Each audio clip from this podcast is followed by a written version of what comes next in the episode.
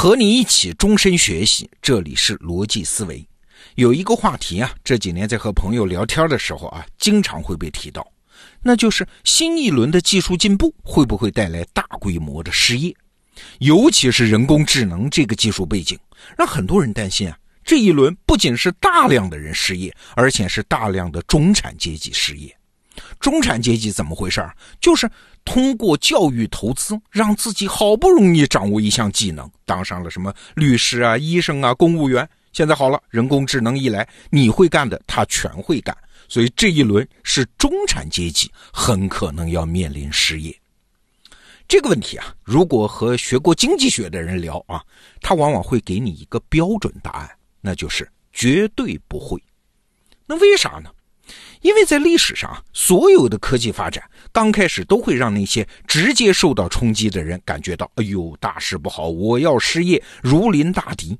但是再过一些年，你去看啊，最后的结果总是皆大欢喜嘛。新技术总是会带来财富总量的飙升和新的，而且是大量的比原来多得多的工作机会，所以不必担心。那如果你非要担心怎么办啊？就是你激烈反对新技术，担心新技术冲击就业。哎，经济学家还给这种人的身上贴了个牌牌啊，叫乐德分子。什么意思呢？据说啊，十九世纪工业革命期间，有一个叫乐德的英国人，他就带领工人打砸机器，说我们失业都怪你们这些新发明出来的机器。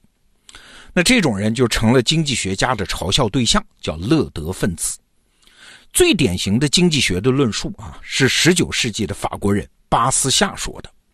巴斯夏说啊，哎，你们都说新技术摧毁就业，那技术倒退是不是就能增加财富呢？比如说我们法国现在的斧头用的太好了，干脆所有的大斧头都换成小斧头。这样，那些伐木工人原来一天可以砍断的树，就得三天才能砍断。哎，这不就制造了更多的就业吗？不就能养活更多的伐木工人吗？当然了，你也听得出来啊，巴斯夏这是在反讽。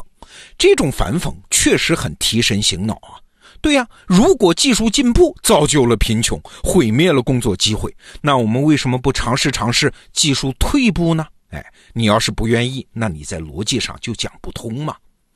技术进步会让人类的分工越来越细密，生产效率会越来越高，那当然就会需要更多的劳动力啊！你看现在的世界，工业发达国家往往都面临劳动力资源紧缺啊，反倒是那些技术落后的国家经常被失业问题困扰啊，所以不是个问题。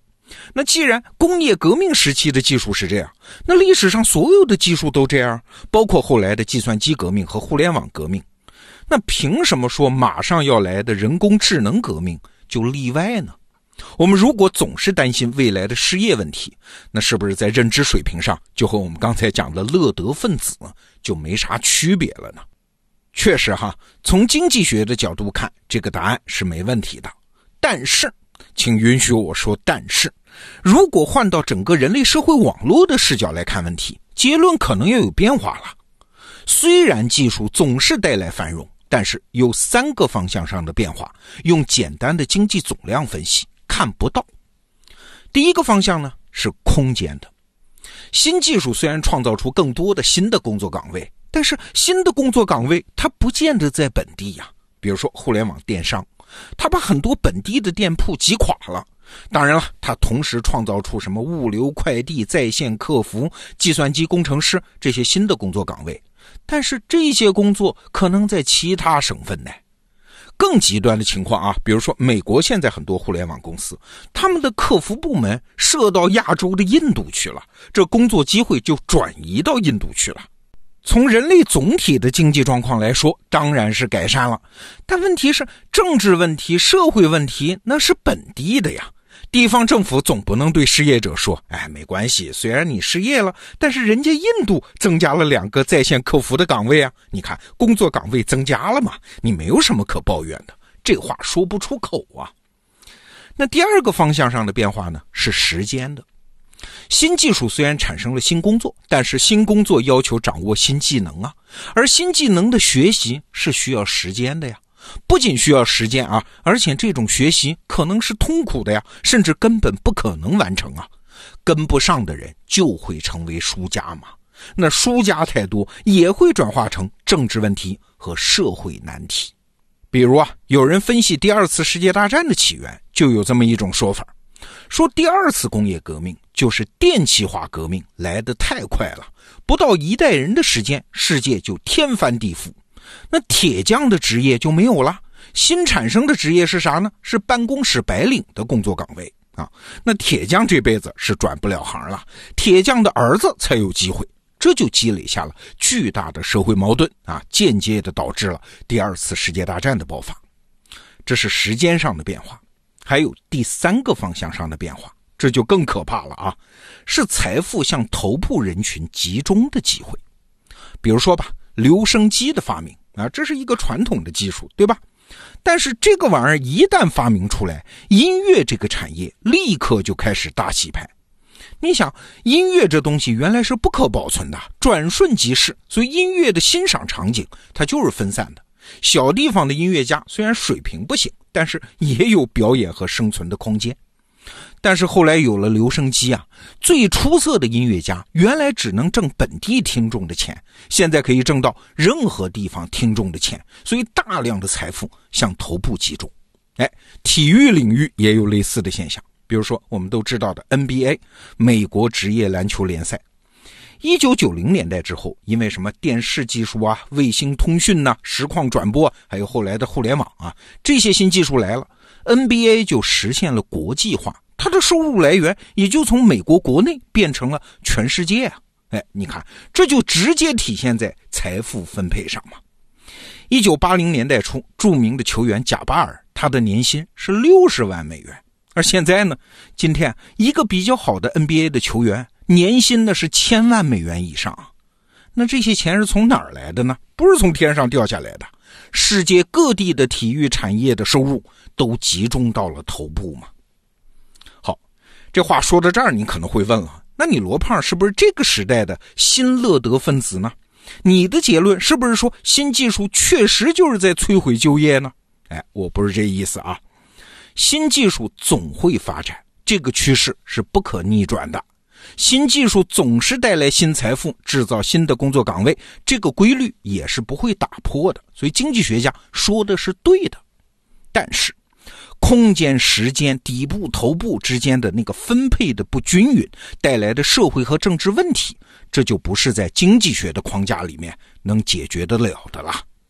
但是请注意啊，我的观点并不是说新技术是洪水猛兽，我只是想说，新技术会带来一系列我们始料未及的政治和社会规则的变化。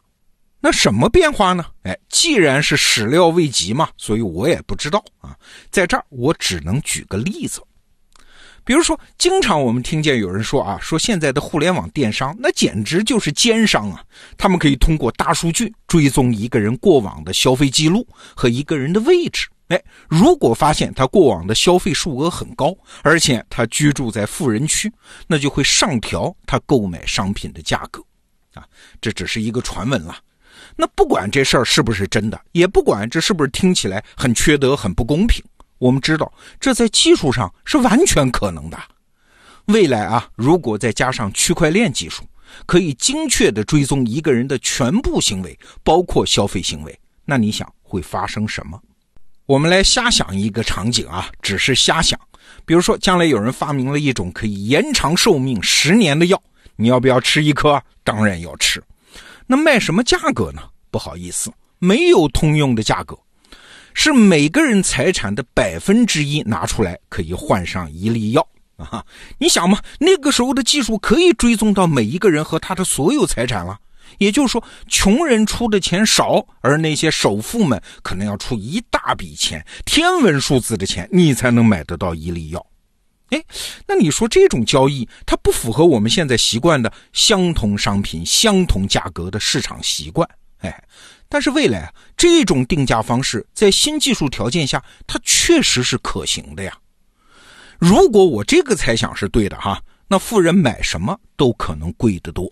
也就是说，未来可能不仅是政府会对富人征税，而且是各个行业都有可能变相的对富人征税。那征来的税呢？其实本质就是在补贴穷人啊，社会在新的技术条件下，可能又能回到一种相对平衡的状态。当然了，我这说的只是个例子啊，是个假设。我想说的是，人类社会的一些基本规律它是不会变的。技术带来繁荣这个规律是不会变的，技术带来贫富分化这个规律也是不会变的。但是反过来啊，人类总是既要效率也要公平，这个规律也是不会变的呀。技术会带来新的手段来遏制贫富分化的政治后果，这个规律也是不会变的呀。所以结论来了，两个：第一，过去发生的事儿，未来还是会反复发生；第二，只不过我们无法想象它未来发生时候的具体样子。技术不是带来一个悲观的未来，技术会带来一个我们无法想象的未来。好，这个话题我们先聊到这儿。逻辑思维，明天见。